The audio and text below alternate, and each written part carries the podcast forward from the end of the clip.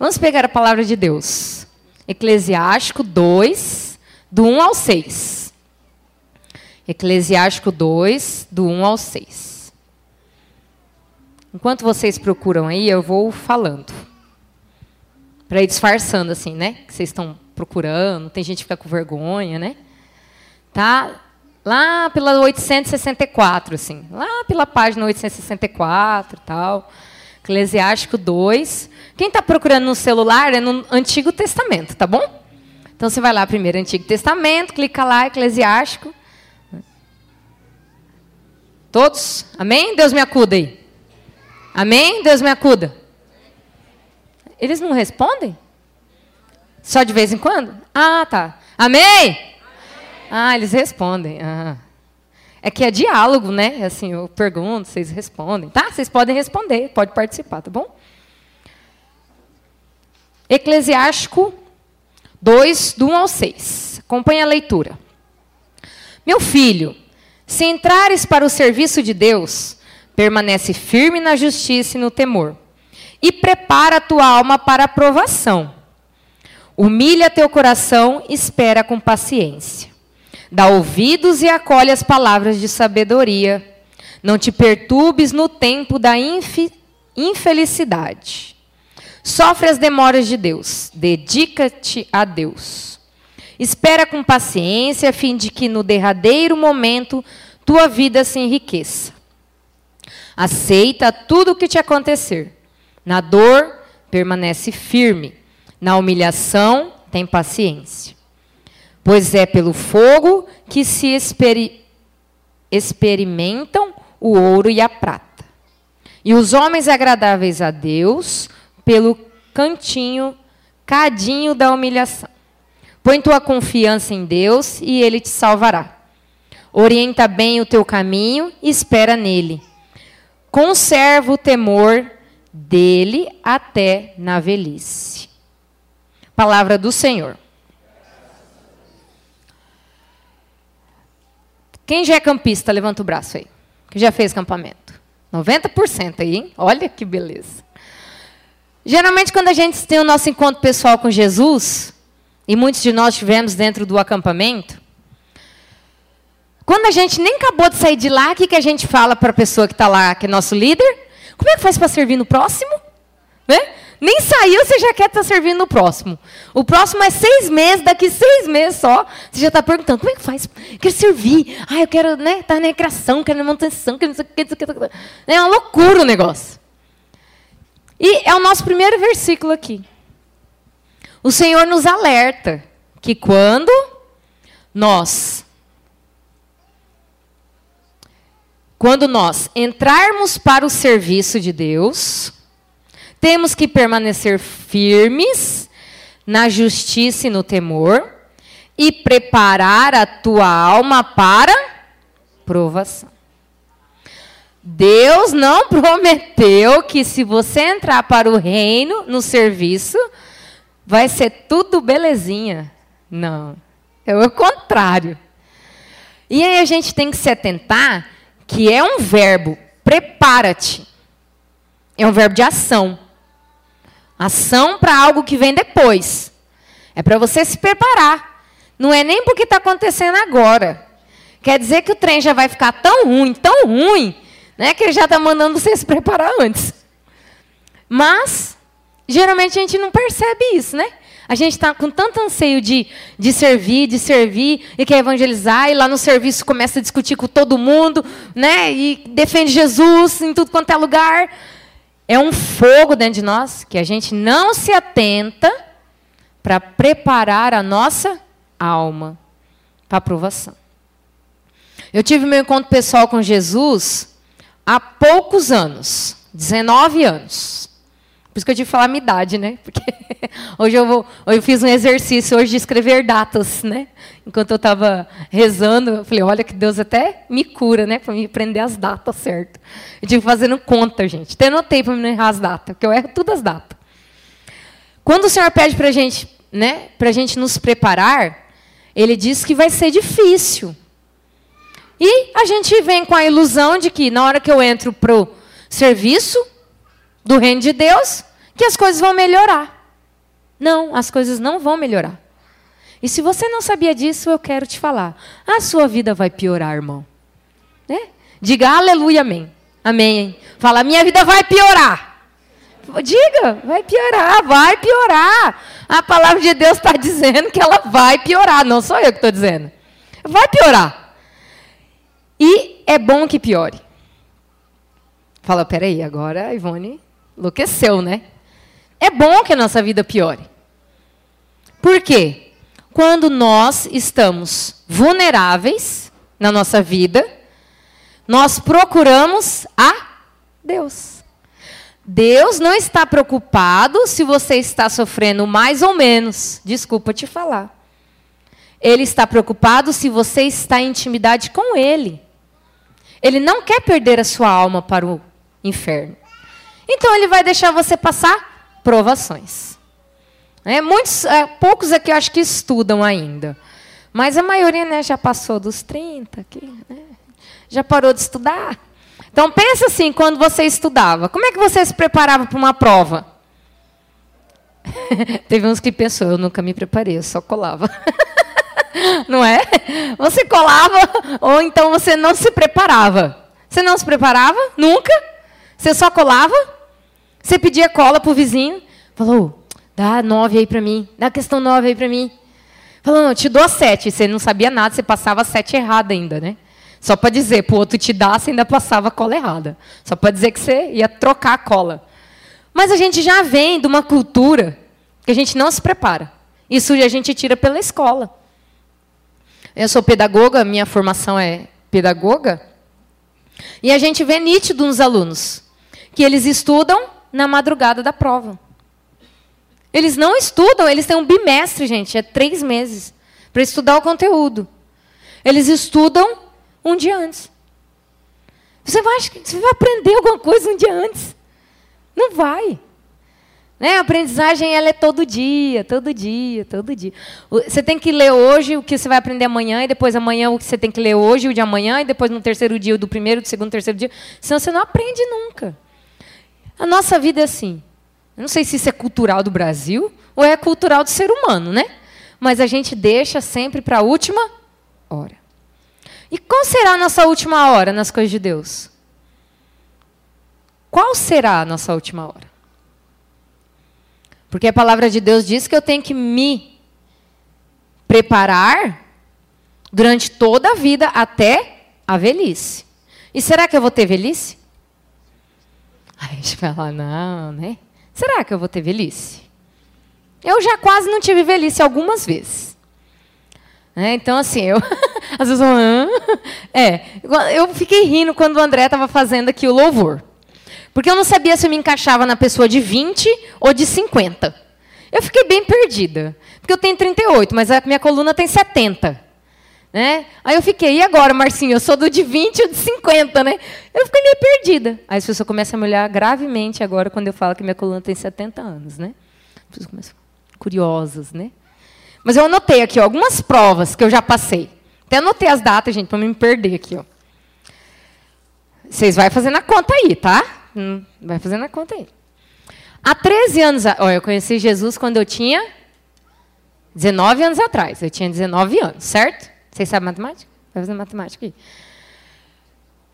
Eu tenho uma filha de 16 anos. Então, há 13 anos atrás, quando ela tinha 3 anos, eu quase perdi Yasmin. Eu e Frank quase perdemos ela. Ela pegou uma bactéria no pulmão chamada estafilococcus. Quem conhece, quem é da área da saúde, sabe? É uma bactéria que corrói onde ela aloja. Ela come o órgão onde ela aloja.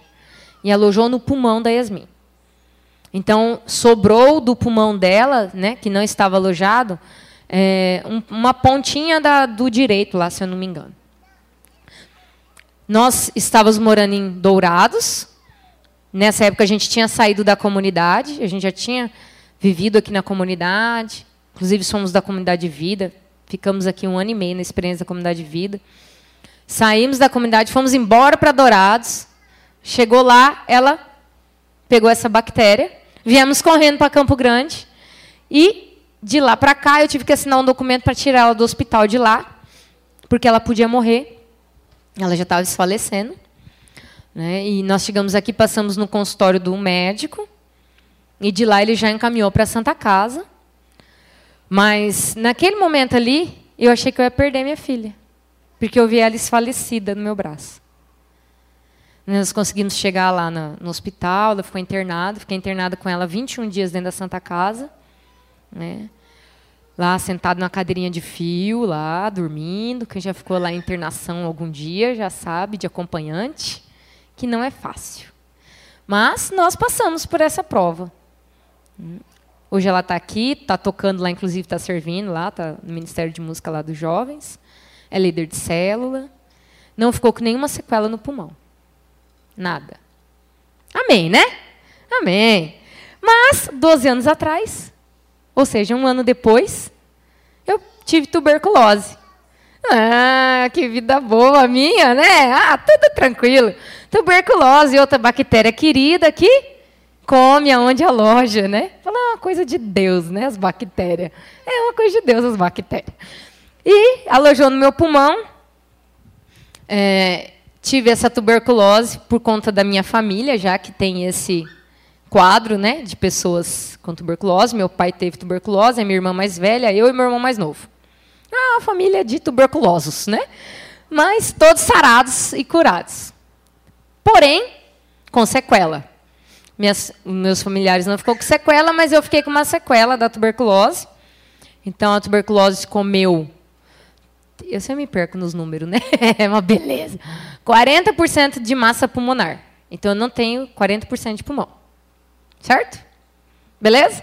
Mas está tudo bem, tomei remédio, sarei, esses seis meses lá. E quando eu tomava os remedinhos, eu sempre achava que eu ia morrer. Todo dia, durante seis meses, eu achava que eu ia morrer. Porque eu tomava os remédios e eu apagava. Eu chegava em casa assim, o Frank fazia almoço, cuidava da Yasmin. Eu só chegava, ia indo para o quarto e deitava lá e parecia que eu ia morrer e não acordar nunca mais, todo dia, durante seis meses. Porque o efeito colateral do remédio é 12 remédios. São 12 comprimidos e alguns eu tinha que dividir em quatro para poder engolir os pedaços, porque né, é muito, muito grande. Então, para o tratamento de tuberculose, é um coquetel de remédio.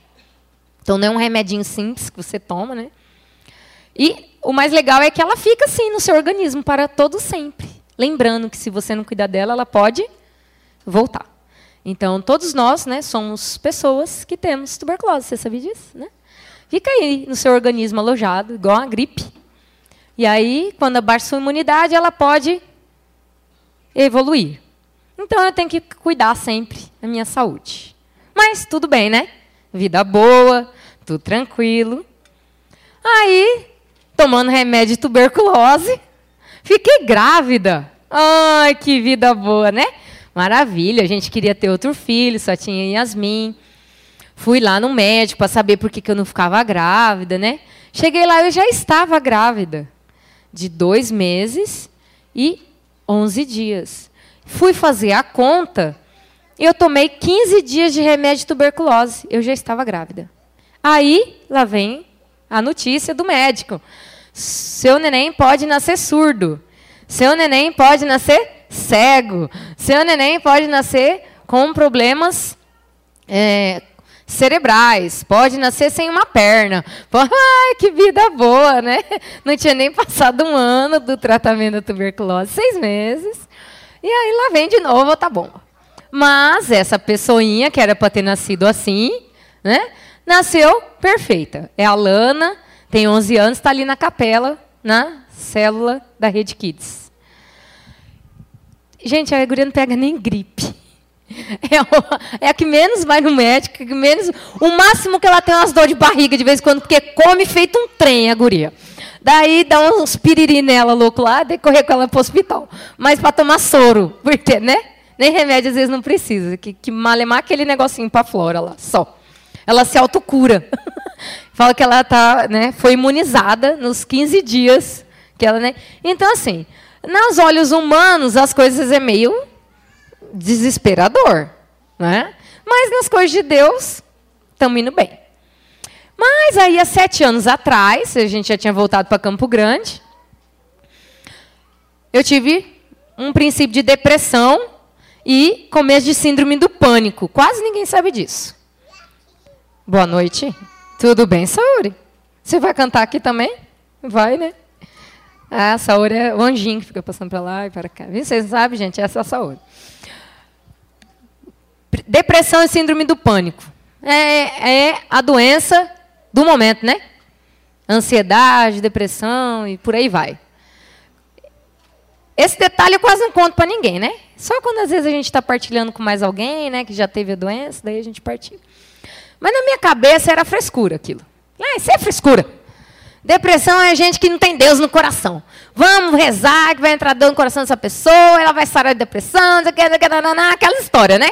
História de quem nunca teve.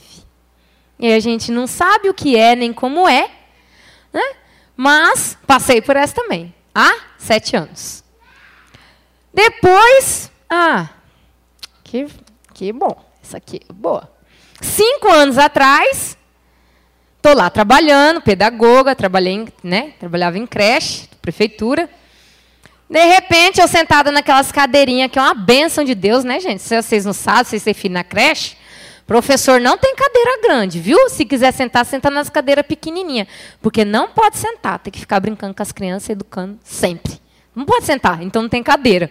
Mas, gente, não é de ferro, a gente quer sentar. Nem sentei na cadeirinha pequenininha lá. E eu sentei e fiquei. Fiquei, saí de lá dura e fui parar no hospital. Nunca mais voltei para a sala de aula. Há cinco anos isso. Travei da minha coluna. E aí falei, gente, o que é isso? Né? Uma coluna sadia aqui, de uma jovem, né? Senhora, né? Vamos lá no médico fazer ressonância. Aí eu descobri que eu tenho lordose, cifose, escoliose, comprimento do nervo ciático, desgaste do disco da L5. E por aí vai. Gente, a minha coluna tem 70 anos, resumindo. Né? Tem gente com problema de coluna aí? Levanta o braço aí, quem tem problema de coluna. Levanta aí, gente. Uma suvaca assim, ó, vai. Levanta o braço. Tem problema de coluna? Ô, oh, glória, sem coluna aí, viu? Não é só eu nessa vida aí sem coluna. Mas, ó, eu baixei, viu, André? Cadê o André? Eu baixei direitinho lá, ó. Baixei, sem problema.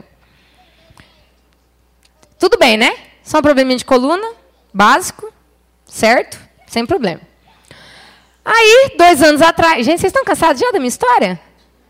Minha, meu testemunho, gente. Essa parte só do meu testemunho. Há dois anos atrás, simples, né? Era dia do professor, né? Dia que eu estava comemorando minha profissão. O Frank foi servir no sênior de outubro, 15 de outubro. Dia de um domingo, se eu não me engano, voltando. Eu simplesmente capotei meu carro, com todas as minhas filhas dentro. Aqui, pertinho, aqui, ó, vindo da, da chácara da minha cunhada. Eu estava vindo para o horário da missa e ele veio do sítio. É, eu capotei o carro. Gente, sabe o que, é que sobrou do carro? É nada. Não sobrou nada do carro. Ainda bem que as pessoas perguntavam, tem seguro? Falo, eu ou o carro? Né? As pessoas perguntavam só do carro. Eu nunca me vi inteirinha, né? A gente não teve nada a não ser dor no corpo. Dor no corpo. Fiquei com dor no corpo, né? Mas já estava tão acostumado com dor na coluna que daí eu já não sabia se qual era dor do corpo, qual que era dor da coluna, né? As crianças não teve nada, eu arranhando, tudo bem. Ah, mas você perdeu um carro, glória a Deus, né? Então melhor perder um carro do que a vida, né? Então, há dois anos atrás, assim, ó, pertinho, né? Aqui, né? E está achando que acabou? Ainda não. um ano atrás, um ano atrás, olha que bênção da vida, eu fui aposentada. Ô, oh, Glória, diga, ô, oh, Glória. Fui aposentada. É, gente, por invalidez. Viu? Então ele falou assim: Você quer minha aposentadoria? Oh, não, obrigada, né? Aí as pessoas olham para minha cara e falam: Mas tão nova, aposentada. Eu falei: É por invalidez. Invalidez, você entende o que é invalidez? Invalidez é quando você é inválida, você não serve mais para o serviço. Sai, encosta, show, vai para lá. Né? Não, você não presta mais. Então eu fui aposentada, né? Sou concursada da prefeitura. A prefeitura me aposentou por invalidez. Pergunta por quê? Vocês não querem saber? Por quê? Pergunta, pergunta. Quero contar. Por quê? Por causa da minha tuberculose. Que agora o meu pulmão está funcionando, graças a Deus, 31%. Os dois juntos. Estava 27%. Na verdade, eu tenho que fazer outro exame para ver quanto é que está agora, que já faz uns oito meses que eu fiz o exame. Eu não gosto de fazer esse exame, daí eu, eu, não, eu não gosto de lá. E acabou. Né? Oh, glória! Graças a Deus, né? É, isso, gente, foi os maiores, assim. Foi as partes maior. Né? Nem contei o resto. Nem contei, tipo, ai, nós vamos pagar que conta esse mês, né? Ai, as crianças estão tá gripadas de novo. Meu Deus, essa menina não pode tomar antibiótico nunca. Né? E essas contei só as partes grandes, assim. Mas, o Senhor tinha avisado, né? Que se eu entrasse para o serviço, ia acontecer. Não ia? Então, muitas vezes a gente murmura. Começa a entrar para o serviço, para o reino, e começa a murmurar.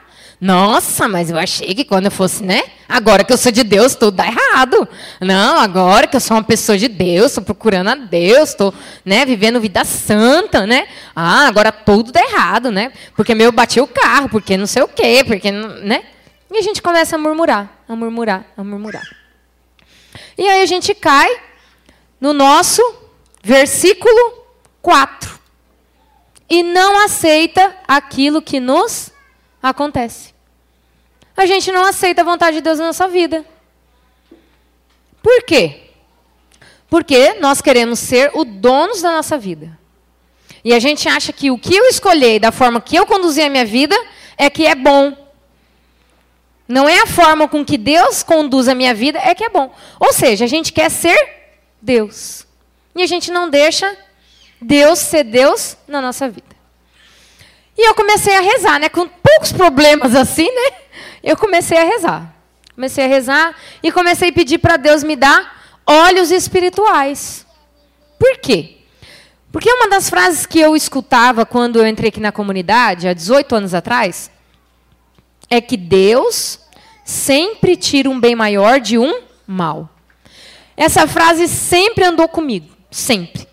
Todas as vezes, todas as vezes que eu me deparo numa dificuldade, eu lembro dessa frase. Do mal, Deus tira um bem maior. Do mal, Deus tira um bem maior. Diga para você. Do mal, Deus tira um bem maior. Só que nós, na nossa humanidade, a gente não consegue enxergar isso. Não consegue. Se você não pedir para Deus esses olhos espirituais para você enxergar como Deus enxerga, o que, que são os olhos espirituais? Ver como Deus vê. Não como eu, humano, vejo. Ver como Deus vê. E pela misericórdia de Deus, Ele começou a me dar entendimento das coisas. Também não é mérito meu, é misericórdia de Deus.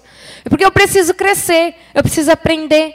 As coisas na nossa vida não são inúteis. Deus não permite as situações por nada. Deus quer te dar uma aprendizagem, Deus quer te purificar, Deus quer te salvar. Muitas vezes Ele precisa salvar você. Eu tive um sobrinho, meu primeiro sobrinho, ele morreu com quatro meses. Problema cardíaco.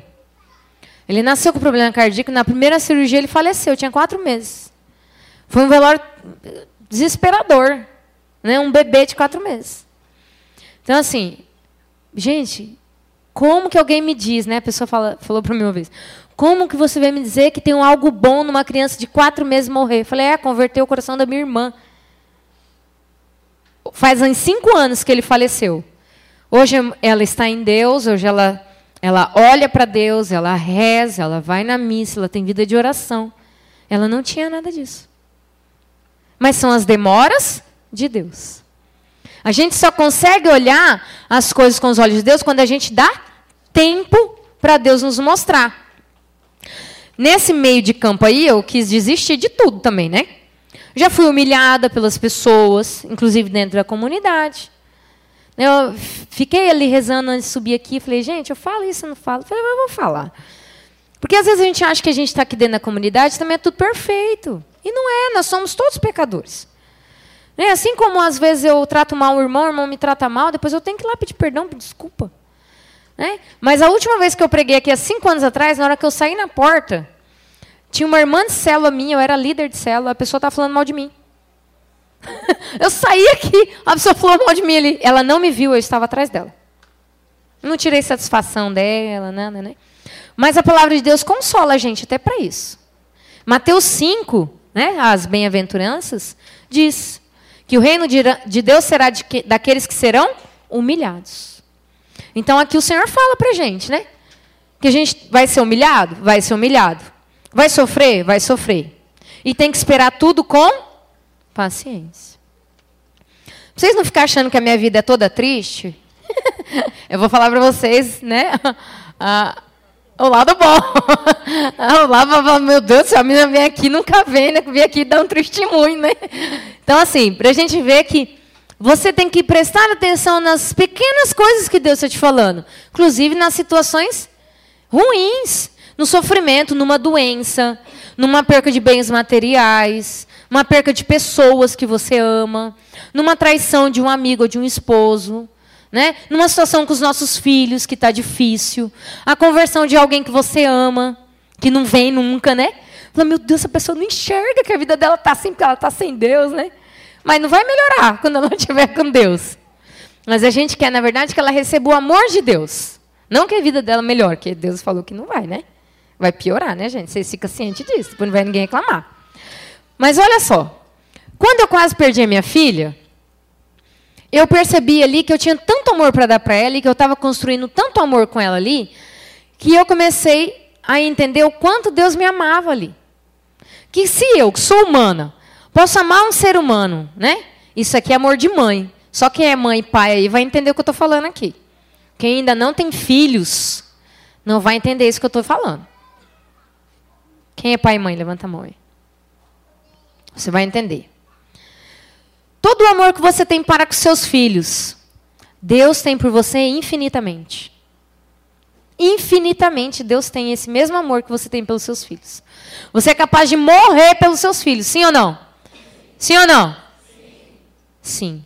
Deus tem o amor por ele, por você, infinitamente maior. Então eu pude reconhecer isso quando eu estava ali com a minha filha no colo, pensando que eu ia perder ela. E Deus foi falando no meu coração o quanto Ele me amava numa situação difícil. Na minha depressão, eu comecei a perceber o quanto, na verdade, eu não me conhecia. O quanto eu tinha coisas dentro de mim que estava mal resolvida. O quanto de solidão que eu estava mal resolvida. Então, eu não me conhecia. Na verdade, não era falta de Deus. Né? Era a falta de me conhecer. Porque Deus me conhecia. Então, eu tive que me colocar na frente de Deus e pedir para Deus me mostrar tudo aquilo que eu precisava amadurecer, tudo aquilo que eu precisava reconhecer, todos os pecados que eu tinha que deixar. E se a gente não vive esse momento de solidão e tristeza, porque é só nosso, né? não é você com ninguém, mas quem teve depressão sabe. É só você com você. Você está sozinho. Não tem ninguém para te consolar. A pessoa pode falar inúmeras coisas para você. Não vai adiantar nada. É você com você e você com Deus. Então, nessa hora é hora de se conhecer.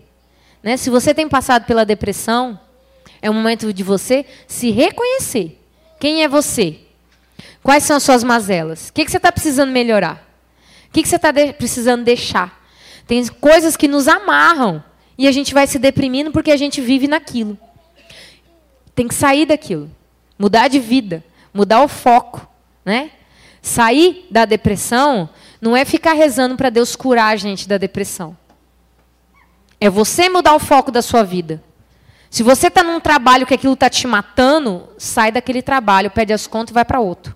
Vai procurar outro. Né? São situações que deprimem a gente.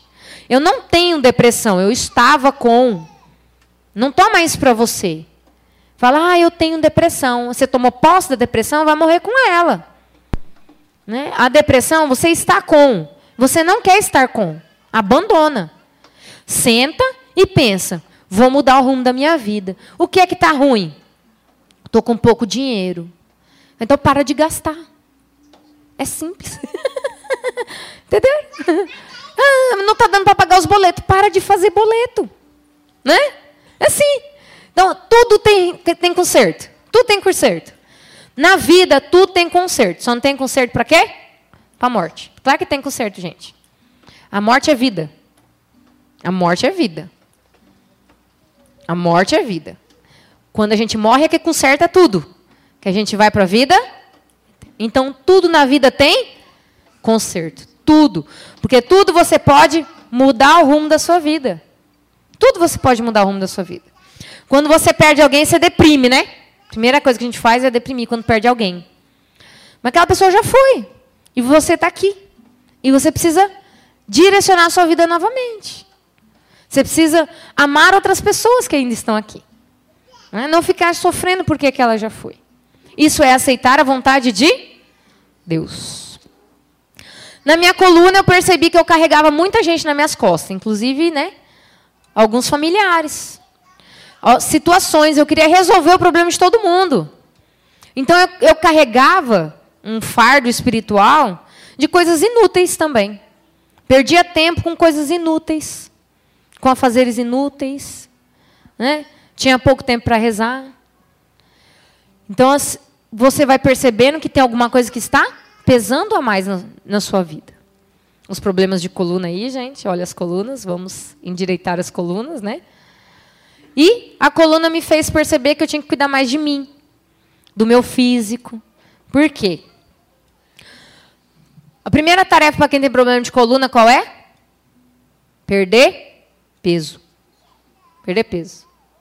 Então, não é fácil ficar magro. As pessoas falam, ah, você fala, tem que ser magra. Eu falo, não, eu estou magra, porque eu durmo com fome, gente. Você ri? É, é difícil dormir com fome. Aí eu vou lá, bebo uns copos de água, né? Porque se eu, tipo, comi coisa que não podia durante o dia, eu falei, gente, agora não posso comer mais nada, eu tô com fome, eu tô com fome, eu tô com fome. Eu vou lá, bebo água, bebo água nos dois copos de água, vou dormir. Aí dormo, vou dormir logo, que dorme com fome. É um sofrimento? É. É um sofrimento. E, e se eu não dormir com fome, eu não vou andar. Então eu prefiro dormir com fome do que ficar sem andar. Né? O meu disco está tão gasto que se ele sair para fora, pega o nervo ciático, que é mais fino que o fio de cabelo, que dá o movimento da perna o nervo ciático sai da cabeça e vai lá no seu calcanhar. É o que faz você andar. E se o disco sair, rompe o nervo ciático, eu vou ficar cadeirante. Como é que eu vou fazer o louvor, né, André? Não vai dar. Então, qual é o sacrifício para mim poder andar? Ficar sem comer. É um sacrifício? É. Pro resto da minha vida? É. Senão eu vou ter que operar. Senão eu vou ficar cadeirante. Então, tudo na vida tem o meu esforço. Deus faz todo o impossível na minha vida? Faz. Mas tem que ter o nosso esforço próprio. O nosso mudar de rumo. Eu não cuidava direito, agora eu vou ter que cuidar direito. Né? Pegava peso, não estava nem aí, fazia as coisas que não podia, empurrava os móveis, né? Ainda faço isso, né? Assim, bem delicadamente. Empurra assim, né? o sofá para limpar, né? Mas a gente vai aprendendo a cuidar da gente. Aí, quando eu capotei o carro, pela segunda vez eu vi que eu ia morrer, né? Quando você vê assim os matinhos rodando, né? Alguém já capotou o carro aí? Gente, eu não gosto de bater carro, não, mas quando eu bato é para acabar, entendeu? nunca bati, gente, nunca sofri um acidente, nada. Só capotei um carro. Só isso, assim, que eu fiz. Eu não sei como, não sei, eu não consigo, assim, não sei. A única coisa que eu lembro do acidente é que a gente estava rodando, assim, rodando, rodando, rodando, rodando. E eu vi os matinhos, assim, rodando, rodando, até o carro parar.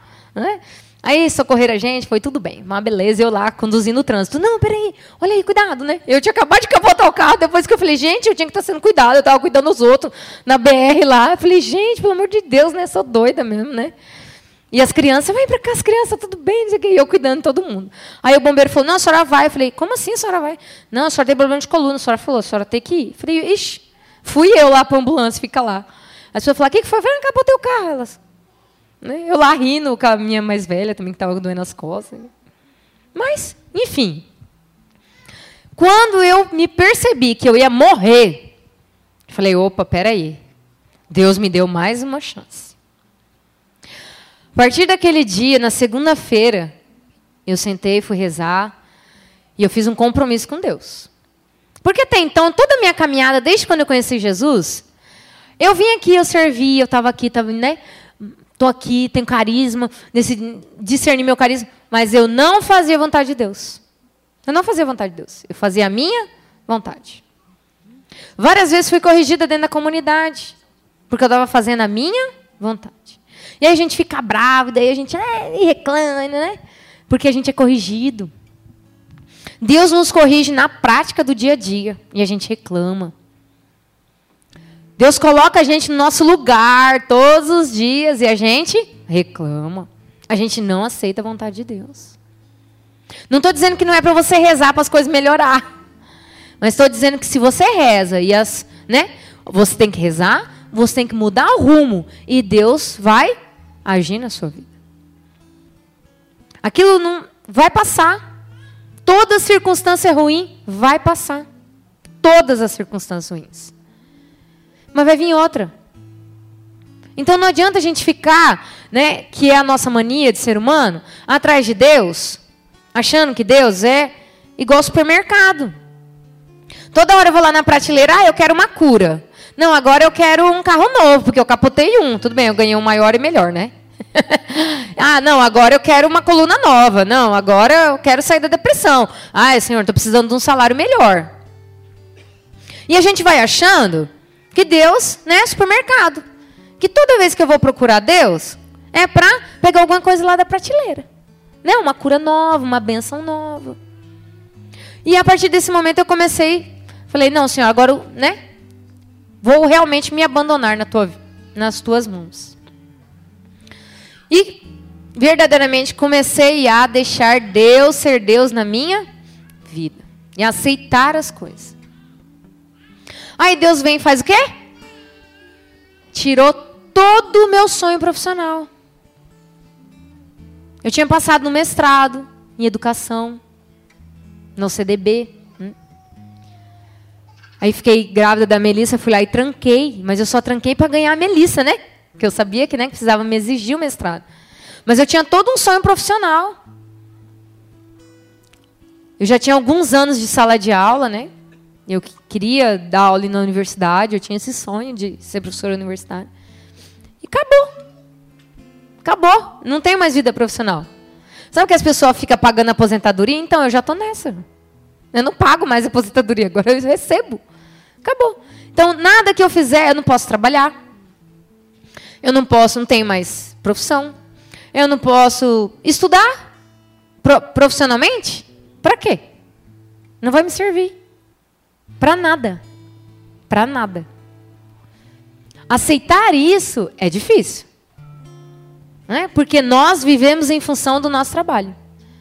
Os adolescentes estão enlouquecidos aí porque não entraram nas universidades. Agora o que eu vou fazer da minha vida? Porque eu não entrei em medicina, porque eu não entrei em arquitetura, porque agora eu tenho que arrumar um trabalho, trabalho, trabalho. A vida profissional rege a vida das pessoas. E acabou. E aceitar isso é difícil.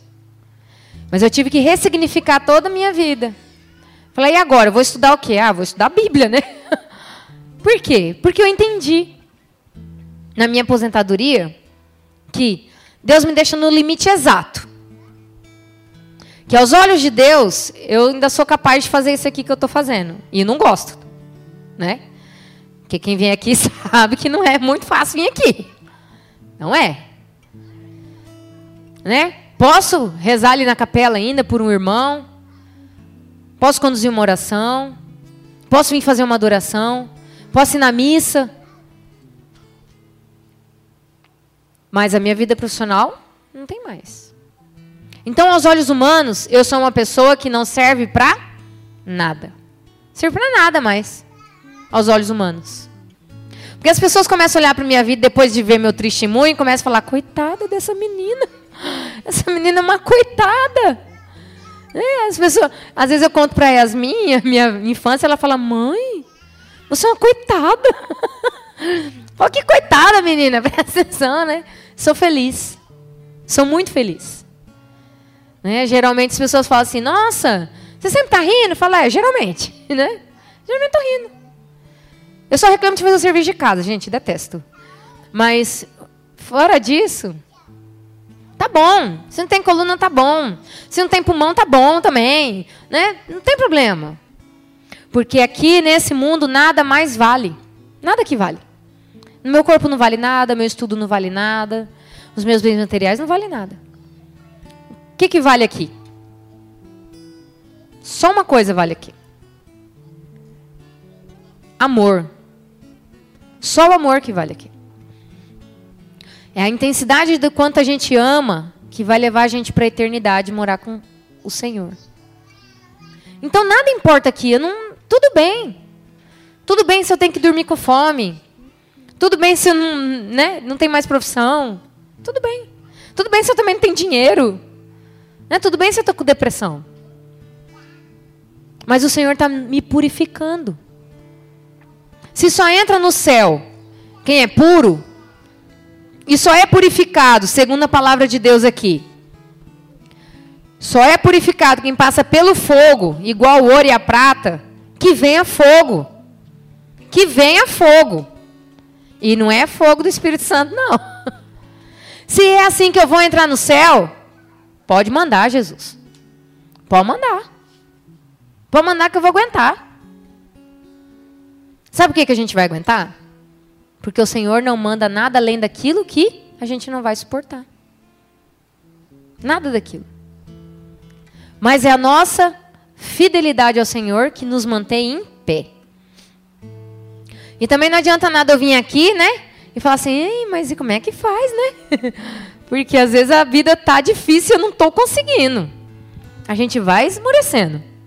Tá difícil. Igual diz o padre Bruno, né? Três pontos. Eu gosto de três pontos também. Confissão, Eucaristia, Santo Terço. São os três segredinhos para a gente se manter em pé. Eu só posso comungar Jesus Eucarístico se eu estou purificado. E eu me purifico através da confissão. Muitas pessoas estão impedidas de comungar por alguma situação na vida que não pode confessar para poder comungar. Nada na vida da gente é um problema. Todos os problemas têm solução. Todos. O que tem que fazer é eu ir atrás da solução. Eu tenho que procurar estar em estado de graça. Que estar de graça. Comungando. Nada pode impedir de eu me encontrar com Jesus na Eucaristia. Nada. Nada. Até porque se eu não estiver podendo comungar, eu não vou receber a vida eterna. Se nada aqui nessa vida vale, então qual é o objetivo da nossa vida? Se eu não estou buscando estar com o Senhor aqui, para estar com o Senhor na eternidade. Essa é a regra. Se eu não posso estar com Jesus aqui, eu não poderei estar com Ele na eternidade. E qual a primeira coisa que a gente tem que pra fazer para estar com Jesus aqui?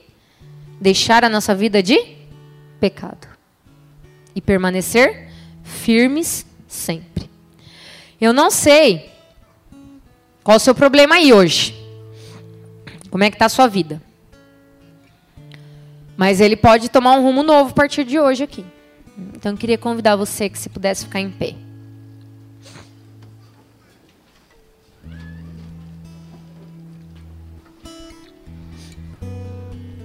Muitas vezes a gente não consegue tomar um rumo novo porque não temos olhos espirituais. Por isso ficamos paralisados, enraizados onde estamos. Não conseguimos ir para frente, se encontrar verdadeiramente com o Senhor. Então nessa noite você vai olhar para dentro de você agora.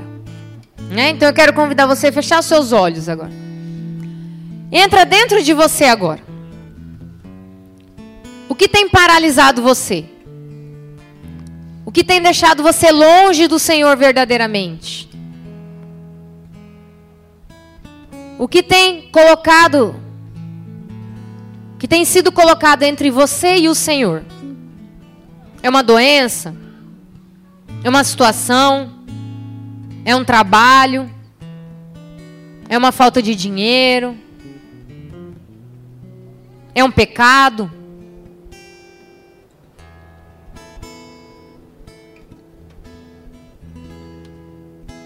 Espera no Senhor